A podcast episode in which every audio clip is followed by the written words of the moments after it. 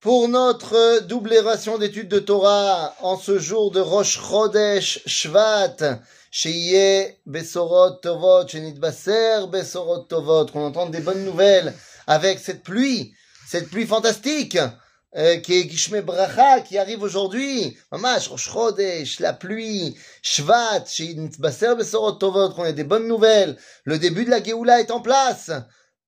Et oui, car le mois de Shvat, en plein milieu de la saison des pluies, eh bien, est quand même le début de la Géoula, de l'année, et c'est ce qu'on va expliquer quand on arrivera à la fête de Toubishvat.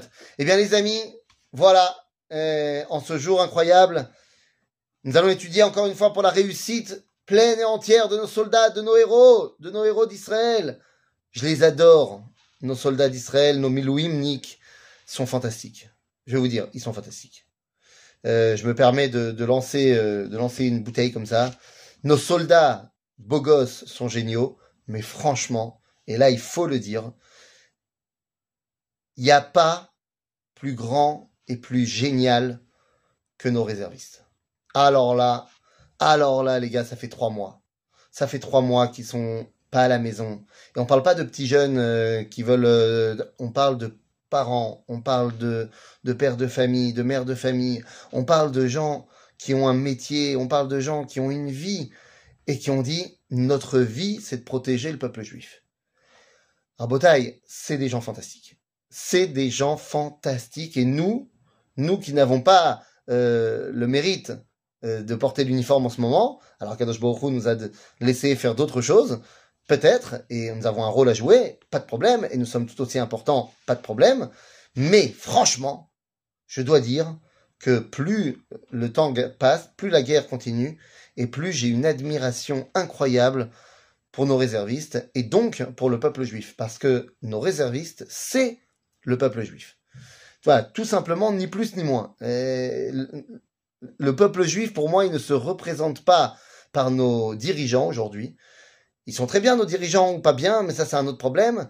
Mais ceux qui sont la représentation de l'unité du peuple juif, de la grandeur du peuple juif, de la solidarité du peuple juif, de, de, de, de, la résilience du peuple juif, de la gdoucha du peuple juif, ce sont nos soldats sur le front, nos réservistes, qui sont tous ensemble, de gauche, de droite, relige par relige, de, de, du bas, du haut, de Skenas Farad, de ce que tu veux.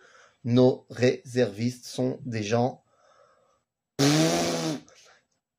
à la fin de cette guerre, il faudra, leur faire un tapis rouge euh, d'au moins aussi longtemps que la guerre. Si la guerre allait durer un an, eh ben, faudra pendant un an leur faire des kiffs. Vraiment, vraiment, vraiment. Merci, merci, merci à vous, à Israël, comme je vous aime. Eh bien, en fait, ça pouvait pas mieux tomber. Parce que nous ouvrons le onzième chapitre des lois sur les rois et les guerres, l'avant-dernier chapitre des lois sur les rois et les guerres, et en fait les deux derniers chapitres, celui qu'on ouvre maintenant et celui d'après, ne sont pas seulement les derniers chapitres de Ilchot Melachim, mais sont les derniers chapitres de tout le Yad HaChazaka, c'est-à-dire de tout l'enseignement du Rambam, de toute la Halacha. Et ce sont les deux chapitres qui parlent du Mashiach et des temps messianiques. Alors les amis, on va on va pas faire euh, aussi rapidement que les autres fois. Là, pour ces deux derniers chapitres, nous allons faire chaque jour une seule halakha pour essayer de la comprendre. En plus, là, je viens de passer une introduction de 4 minutes, alors faut y aller. Hamelech HaMashiach Atid la Hamod. On aura à un moment donné un roi qui s'appelle Mashiach. Alors, qui s'appelle pas Mashiach, c'est pas son nom. Mashiach, ça veut dire qu'il est Mashuach, oin, qu'on l'a oin avec l'huile d'onction. Et donc, vous comprenez que Mashiach, c'est pas un truc magique. Mashiach, c'est un rôle politique. C'est un roi, un melech à Mashiach. C'est parce que les seules personnes qu'on oint, c'est le Kohen Gadol et le roi, le chef politique du peuple juif. Donc, Amelech HaMashiach atid la ou la malchut David le Yoshna le Memshala Rishona? Et donc, il ramènera la royauté de David comme à l'époque. Alors attention, est-ce que ça veut dire que on peut plus avoir de démocratie? Non, bien sûr qu'on peut avoir une démocratie. Le Mashiach n'est pas forcément le roi soleil. Il n'est pas forcément une monarchie absolue de droit divin. Il peut tout à fait être euh, une monarchie constitutionnelle, une monarchie parlementaire, comme peut y avoir en Angleterre par exemple. C'est tout à fait possible. Ou bonnet Amikdash, ou Mekabetz Nitra Israël. ses deux rôles principaux, en plus d'être le chef du gouvernement, est de construire le Beth Amikdash et de rassembler les exilés. Est-ce que ça veut dire qu'on a besoin d'attendre le dévoilement du Mashiach pour ces deux choses-là? Bah pas du tout. C'est juste que c'est lui qui doit finir le processus.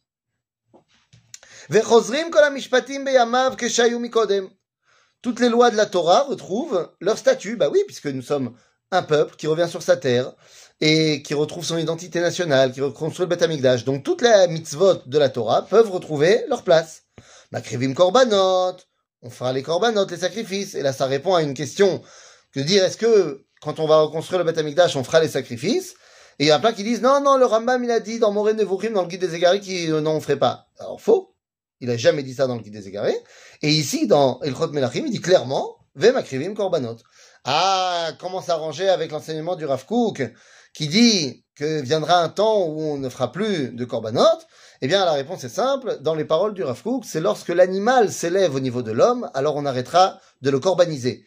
Oui, de le manger, évidemment, a fortiori. Mais ça, c'est quand l'animal dira bonjour, comment ça va?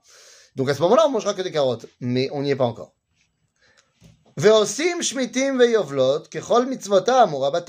On fait la Shemitah, le Yovel, c'est-à-dire qu'on redonne à chaque Israël sa parcelle de terre. Ah, et là le Rambam va dire, ok, ça c'est un idéal. Ce que je viens de t'expliquer, c'est l'idéal du Mashiach, du messianisme dans le judaïsme. Il dit le Rambam, celui qui ne croit pas en la venue du Mashiach, qui n'attend pas sa venue. Il ne remet pas en cause seulement les prophètes. Mais il remet en cause la Torah, le Pentateuque et Moshe. Ah, dit le Rambam un truc très bizarre. Parce que la Torah a témoigné de la venue messianique. Mais je savais pas. Je savais pas que le Mashiach était mentionné dans la Torah.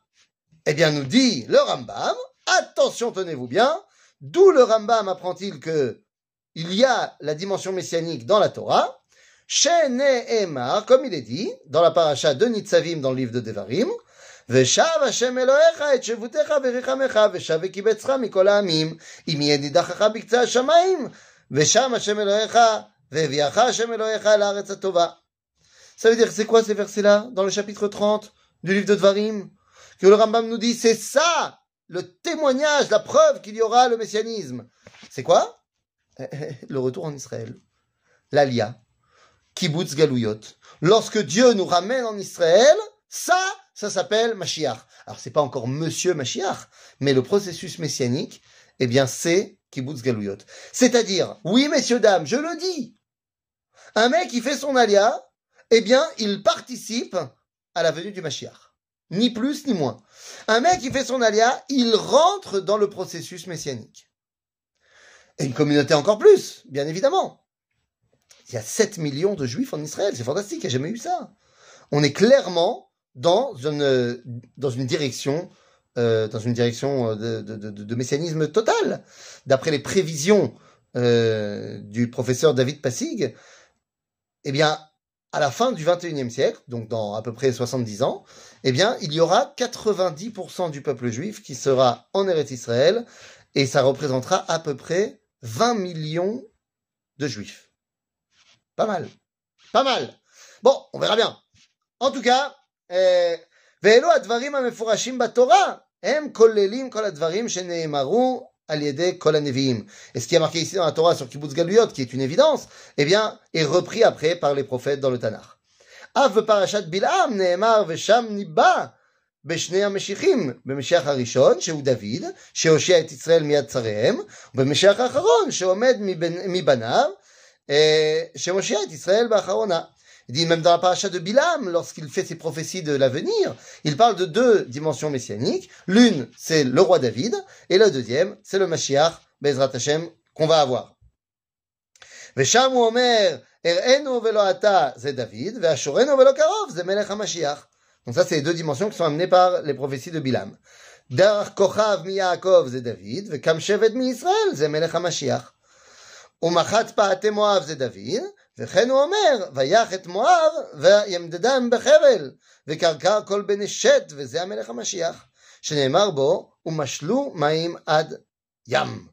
והיה המשיח שנאמר, ועלו מושיעים בהר ציון. אה, סליחה, והיה אה, אדום ירשה, זה דוד.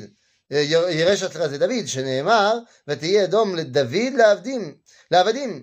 והיה ירשה, זו מלך המשיח, שנאמר, ועלו מושיעים בהר ציון נשפוט את הר עשיו, והייתה להשם המלוכה. Les amis, nous dit le Rambam, voilà, les lois sur le Mashiach commencent en disant le processus messianique avant d'avoir un bonhomme qui s'appelle Monsieur Mashiach, eh bien, c'est le rassemblement des exilés, c'est le processus de l'Alia. En d'autres termes, l'agent juive est en train de réaliser eh, les prophéties de la Torah, du Tanakh, les prophéties de la réalisation messianique, et toute personne qui décide d'y participer, eh bien, ta voix lave non seulement bracha, mais bracha la olam kulo, et toutes les personnes qui pour l'instant n'ont pas encore la chance de pouvoir réaliser cette mitzvah-là, eh bien, nous sommes de tout cœur avec vous pour que vous puissiez un jour le faire, et nous prions chaque jour pour que ça se fasse vous et moi, d'ailleurs, on prie ensemble. Et